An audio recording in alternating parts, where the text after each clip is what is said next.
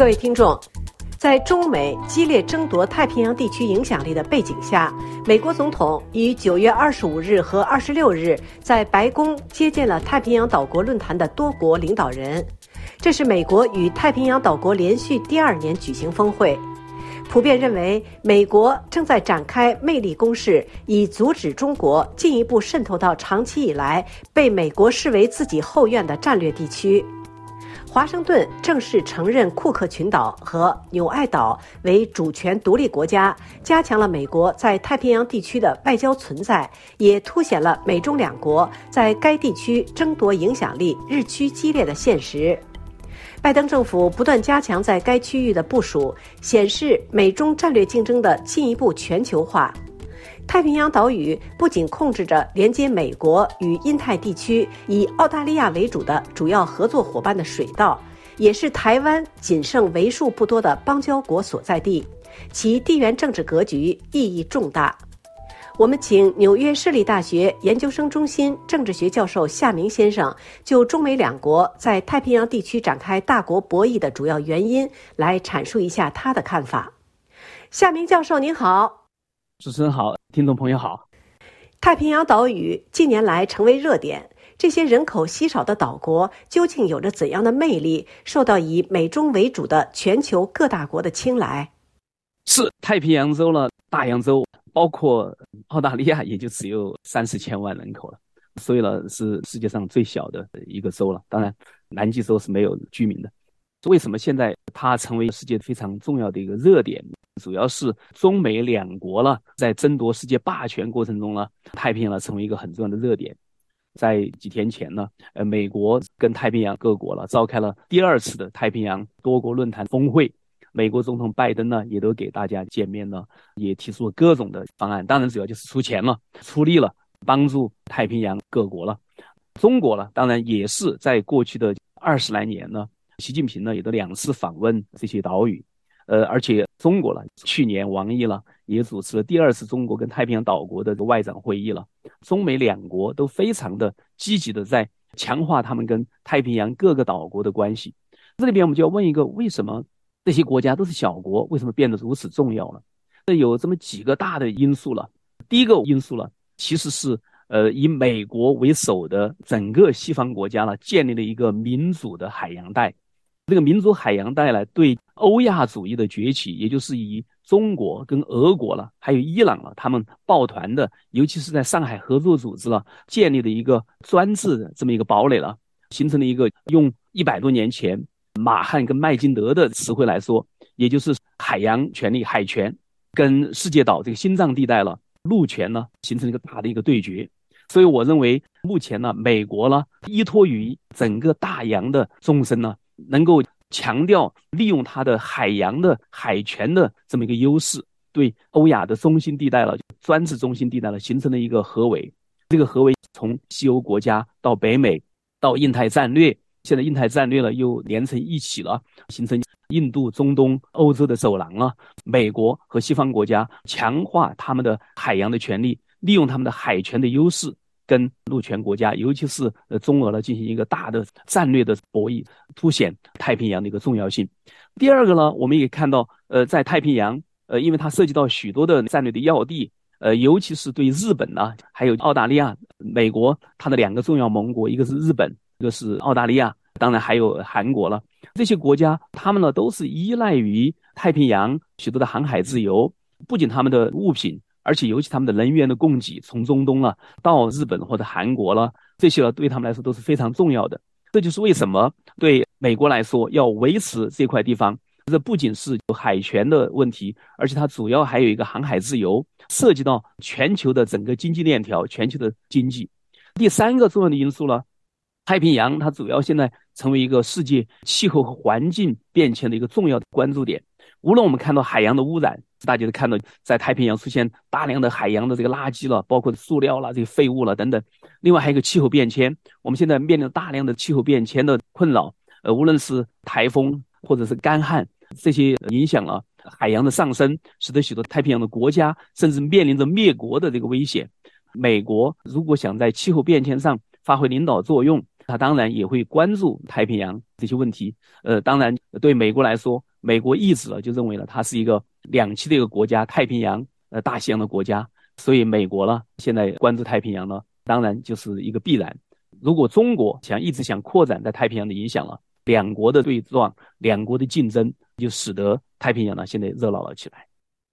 上个世纪九十年代起，美国逐渐将重心移出太平洋地区。如今，为什么决定重返这块地盘？您认为美国能否弥补损失，最终达到抗衡中国借“一带一路”在该区域建立的庞大影响力的目的？是，刚才我也讲到了，美国其实它有个非常天然的一个优势。记得我在大学的时候，当时我上政治地理。那我就把美国呢比喻成了一个展翅的一个雄鹰呢，它的两翼呢，一个是深入大西洋，所以你看到大西洋主义了，呃，大西洋的共同体了，北约了，对美国的支撑非常重要。另外一个呢，就深入到太平洋，所以美国在太平洋跟许多的盟国的关系，从美国、日本、澳大利亚、新西兰到菲律宾和泰国等等呢，也在支撑美国的整个全球的霸权。美国它其实对太平洋的重视呢，当然在一百多年以前呢就已经出现了。美国当时是随着西部的开发或者新边疆的逐渐的开发完毕了，美国呢进入到太平洋，最重要的一个宣示就是美国对太平洋的兴趣了。当然是在西奥多·罗斯福总统时期，因为他当时做以前做过美国的海军部部长，所以他对海军呢就非常重视。他在一九零七年呢，呃，进行过一次所谓的白色舰队的环球航行，花了两年时间把世界呢给包了一圈。他其实也就想彰显美国的帝国了。美国在构建它的整个全球影响力了，海洋了是非常重要的地位。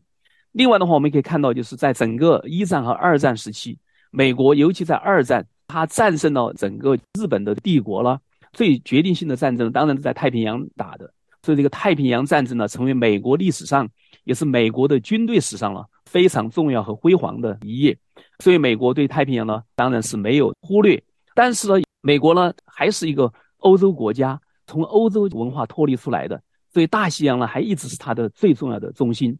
但是到了九十年代了，美国呢又有一个大的战略变化，就是冷战结束了。因为冷战把美国呢也主要是牵扯在欧洲的，因为跟苏联的对抗。冷战结束以后呢，美国成为唯一的一个超强大国了。法国有个思想家他就说，美国成了一个 hyper power，呃，不仅是超级大国，而且完全是有一种夸大的一个独立的霸权国家了。所以美国呢。面对着他的主要对手的崩溃，就苏联的崩溃，有一种恢复到一种孤立主义，或者对全世界的这种战略的这种干预了，有一种回缩。这种回缩呢，就表现在美国了，比如说对非洲了，就基本上不重视了；对太平洋这些小国呢，也基本上呢没有太多的重视，因为这些小国主要依靠美国的海军，主要依靠美国的军力各种发展。所以呢，到二零零一年九幺幺事件以后，美国呢一下进入到了中东一线，又是二十年。这样的话，当然美国呢对太平洋呢确实是有一些疏忽了，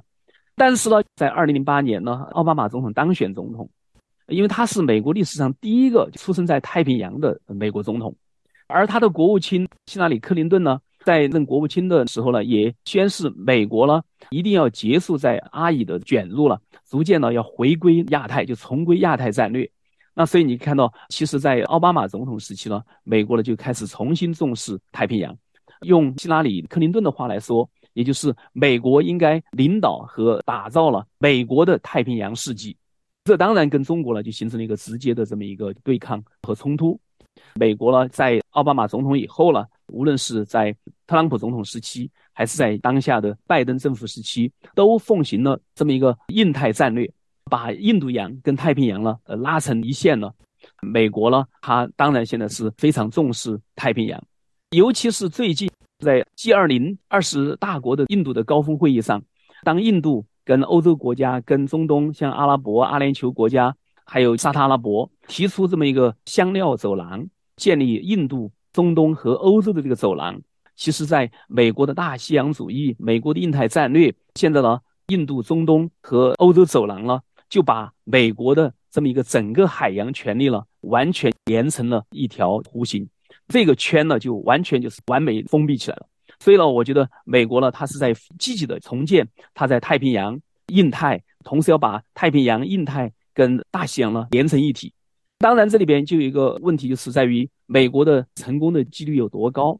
我觉得在目前美国跟中国的这个竞争过程中呢，首先我们看到中国呢，现在经济呢遭遇到了许多重大的挫折，所以呢，中国呢有一点属于是强弩之末。也就是说，中国呢，它作为一个想称霸的一个帝国呢，没有成为帝国之前呢，就已经出现了帝国的过度的伸张。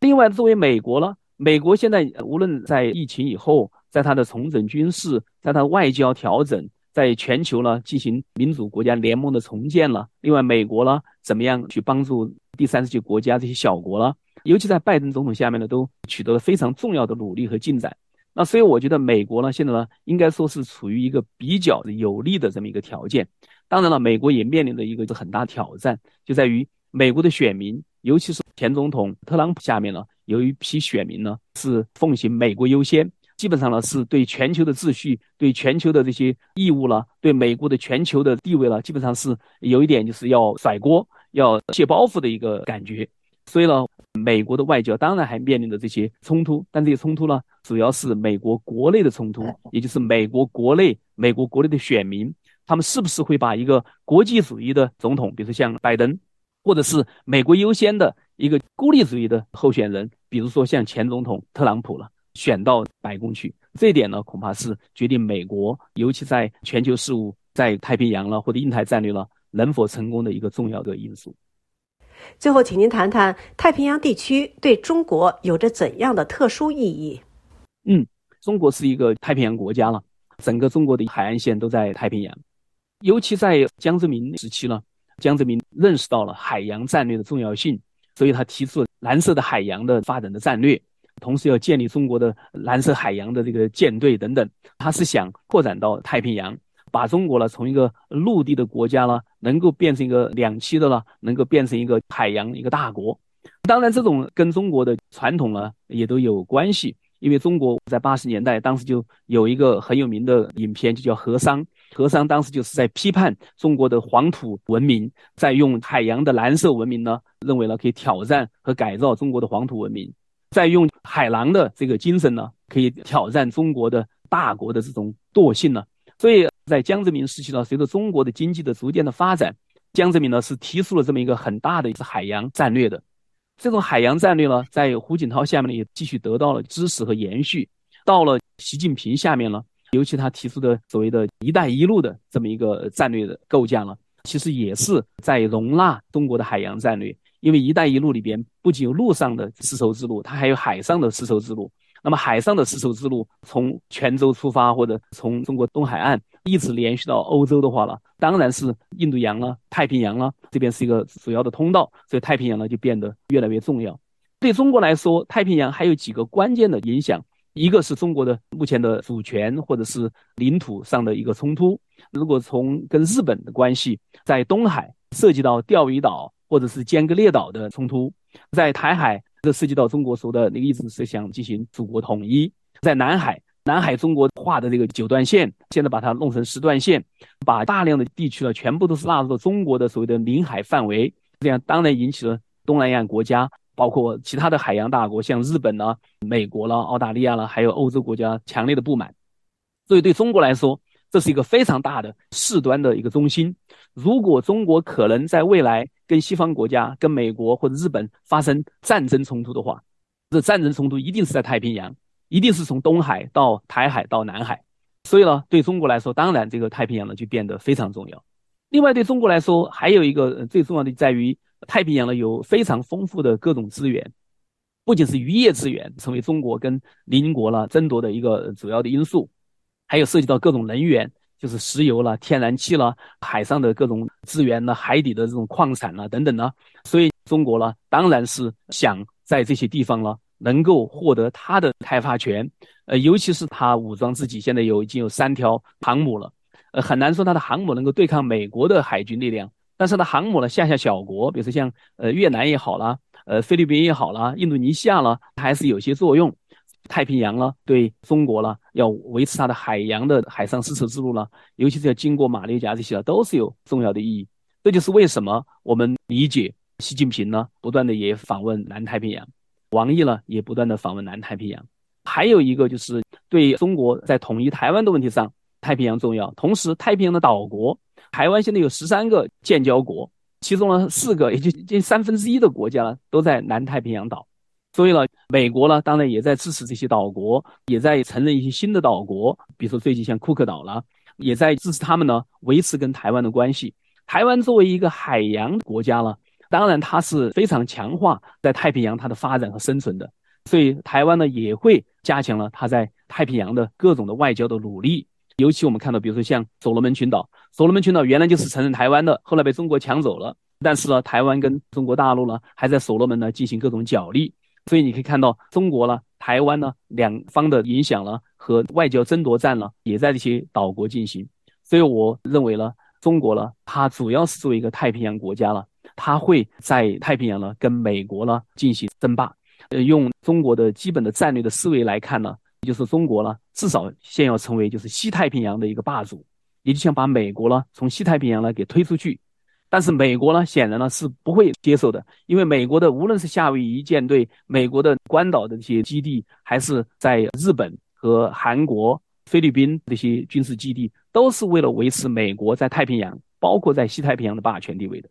所以当中国说了太平洋足够大，习近平呢也给美国喊话说。太平洋足够大，容得下我们中美两国。但是对呃美国来说，他认为如果中国在东海、台海、南海有各种他的野心的话了，而且是要改变目前全球的这个海洋的基本的法律规范的话了，那么我觉得美国恐怕呢，主要的做的努力还是想把中国呢能够控制在第一岛链之内。当然，现在中国呢一直在想突破第一岛链。这就是为什么中国呢对太平洋各个小国呢就在不断的进行扩张渗透。当然，这也引起了就是澳大利亚、美国重要盟国的不安。这就是为什么中国呢它在太平洋的这些影响，不仅跟美国、日本发生了急剧的冲突，而且也引起了澳大利亚的新西兰呢这些国家的不安。所以我们会看到太平洋地区呢继续在中国的外交政策和在中国跟美国争霸。或者中国跟呃海权国家发生冲突了，都会变得非常重要了，值得我们长期关注。